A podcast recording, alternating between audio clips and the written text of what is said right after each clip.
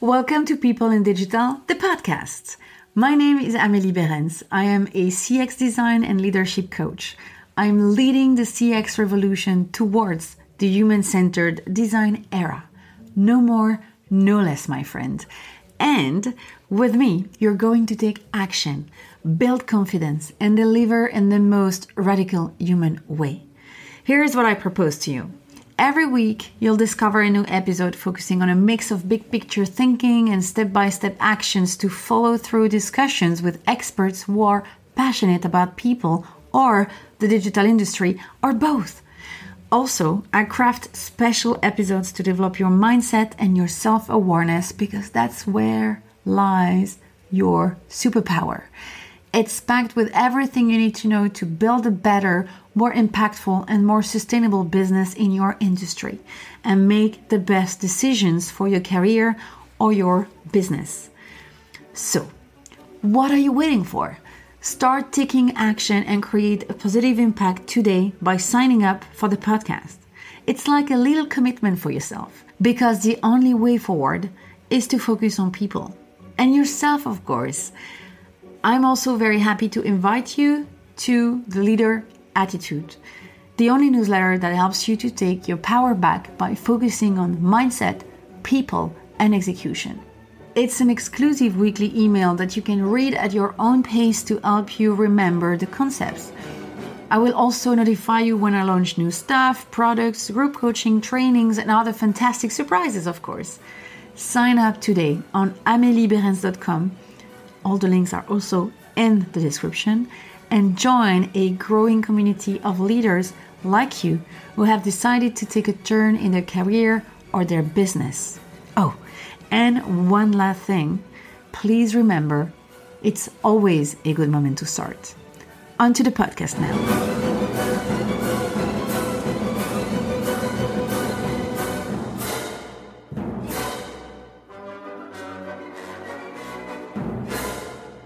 Hello, hello, my friend, and welcome in this new podcast episode. The one thing that makes the difference for your job and, of course, for your life. You know, everything is linked in my head and in life, actually. so, uh, today I wanted to share something I've learned uh, with you and all my clients throughout the years. A while ago, I got tired of building new things, you know, Sometimes I'm exhausted by the constant pressure it takes to change things around, the resistance of people to change and to transform while navigating the chaos. Trying to innovate gets tiring after a while, and it happens to the best of us, and even to the most ambitious of us. But when I take a closer look, what exhausts me the most is when things don't move forward, when we stand still, when we have to have the same discussions over and over and we don't see the end of it, when we don't make any progress, when we sit in meetings for hours, but no action is taken, or we just overcomplicated things just, you know, to avoid to move forward. We have so many ways to avoid the discomfort of change. I've noticed for years, you know, you can really just witness it. We humans are wired this way. We are wired to avoid discomfort. And recently, I came across this um, this quote by uh, Paul Mellor, uh, was a great guy to follow on LinkedIn, by the way. Um, it was saying, "We avoid risks and criticism because companies are run by accountants and procurement people. The VP of marketing with a mortgage, kids in private school, and a holiday home has a lot to lose to go against the grain." We mistakenly believe that criticism leads to failure so we hide and avoid negative feedback. But I was a longer post, but this bit, you know, it hit me again. First of all, well, it's so true. It's so true and well put. Anybody who's ever worked in a big company knows there are very few people keen to take risks when they have power, privileges, and comfort. And that's applicable for a lot of other areas than just companies and big companies. And secondly, it reinforces my belief that there is one thing that makes a major difference for me when it comes to getting results, changing things, achieving goals, or whatever your responsibility entitles. And that thing is taking action. Yeah. So knowing this, You know, try that idea. Call that person. Give that feedback. Present your concept. Show your failures. Explain what you've learned. Just take action. Any of it. Get into the motion. And you know, sometimes it's as simple as asking a question or, or going for a walk to take a break. An action does not necessarily mean that it's a big thing or a superhero movie. The important thing is to get into the motion. I was subconsciously doing this anyway, but um, you know, the last year with all the lockdown situation, uh, I know you know, it suddenly dawned on me that without this one thing, everything just falls apart and we start to get tired and bored and we start a vicious circle. With no movement, no impact, and no results, it's hard to make sense of anything in your life and therefore in your job. With no movement, nothing, you know, when you stand still, it's like you're part of the movie Groundhog Day. And where I'm going is we all have a purpose. Maybe you haven't put your finger on it yet, but I guarantee you there is something you wake up for every day. So I invite you to challenge yourself and start to do the one thing that makes a difference. You know, you start right now. Yes. And that thing, I told you already, it's to take action. And I know what's happening right now. You may think it's not the right time. I guess there are excuses already popping in your mind. You might feel, and I understand, huh? you might feel uh, tired or uh, you're currently overwhelmed. I mean, you don't have enough of these 24 hours that uh, that you you've been given every day. I understand. I feel you. Really. Uh, don't worry. that's the magic of it. That's the magic of that one thing. Putting things in motion can help. It can help the tiredness. It can help the boredom. It can even help the pain, the pain you got in your mind or the pain you got in your body. I know it can be hard to believe the first time you hear this, but trust me, if you if you start the practice, you will you will quickly observe that. And I'm here to give you a hand by sharing some tricks I use daily to encourage myself to keep up this action driven mindset because it makes my life easier. You know, I'm just happier when I do that. So it's in threefold actually, but it's better to see it as a loop. It is easier in my mind, uh, in fact. So, um, and uh, I made a summary uh, in the article on the blog. And the link is in the description, so you can always come back there. Um, so the first thing is figure out your direction.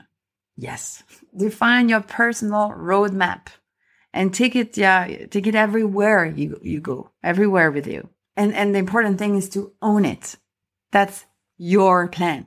And I'm not talking, you know, don't be scared. I'm not talking about a plan for the next 10 or three years even, but, uh, you know, a quarterly or monthly roadmap with clear priority and realistic goals. Uh, it's all what you need. It's really already uh, great. you don't need to always have a plan that is long-term plan to to get all your shit together. This is not what it's asking. And uh, I, it does not work for me this way. So, and it works. So, um, but you can focus thanks to that plan. You can focus your energy on what's important, that what really, what's really matter and, and the right action to take. So when you have to make a choice, whatever choice it is, where you're going to invest your time, where you're going to you put your money in, where whatever choice it is that, that, that, that pops in your life. And, you know, that feeling, then when you start to doubt yourself, but you can still move forward because you have a reference. You can go back to your, your personal roadmap and say, okay, does that really matter? Is, does that make sense for me? Is it really what I had in mind? Or should I change my mind? It's just a reflection tool. And, uh, and it helps you to not start over the reflection and, and and, uh, and the questioning over and over. You got something to refer to. I do that for four areas in my life: the people I love, my health, my job, and my fun. This roadmap is written in my notebook, and I take it wherever I go. So that's my first trick. The second one is take energy breaks. Initiating action isn't an easy job at all. You need to be bold and daring. And that takes energy, a lot of energy. even if you are a super energetic and dynamic person, it's still not an easy job. so pay attention to yourself. Take care of yourself. Make sure your batteries are always properly recharged. Sometimes it's as easy as having a coffee with a friend or going to bed early or taking a bath or just read a book, you know, very simple pleasures. are always, always prioritize my energy ahead of anything else. So, yeah, that's why I, I classified my areas, you know, the people I love, my health. It's already the first thing. and then the job and the fun. Even though if the fun, I have to admit, is also something that can help me to fill my batteries. But I'm out of topic already. Now, on to the third um, trick, which is tap into your curiosity. This one is also super important. Stay open, read, have discussions with people, especially those who have different ideas to you. Continuously feeding your thoughts, your mind. Your, you know, it's a way of learning. Again, you don't, I'm, I'm not talking about studying, going back to school or anything. You can also listen to music, a new kind of music. You know, why not today listening to something different? Let's just stay curious. The only risk I see with uh, stay, you know, curiosity and uh, and, and discovery and, and getting into uh, and getting into your thoughts actually is falling into analysis paralysis. Inspiration is good, is important. It's exactly why you should tap into your curiosity to stay inspired. But don't forget that the action is key. If you start to plan and plan and plan and plan ahead all the time, then it's not taking action, you know. You're just get yourself busy and uh, that's not taking action. And that's a trap I, f- I fall into. I will say regularly. So that's why uh, i am the good person to tell you that it's the trap and uh, to to advise you do not fall into it. Again inspiration is good. Find inspiration in whatever thing you like. Stay open stay curious but make sure you transform this curiosity into an action at one point. So voila. There are my three tricks to keep the action going while not being exhausted or drained all the time. That's a feeling we all have at one point and uh, we can all relate to. And uh, that's something we, we like to get rid of, right? So now it's over to you. Have you mastered taking action yet? If you're ready to give it a go, that now is the moment for you, then you're at the right place, my friend, because uh, that's what I do. I help people to take action. That's what I do for years now. So uh, you can sign up for a 30 minute free coaching session with me. The link is in the description and I will help you with your next steps. I will help you with your ambition and I'll get you unstuck. Voila, voila. That's it for the week. Uh, thank you very much for listening and see you next week. Same day, same time, more or less. And uh, I'm looking forward to it. Bye bye.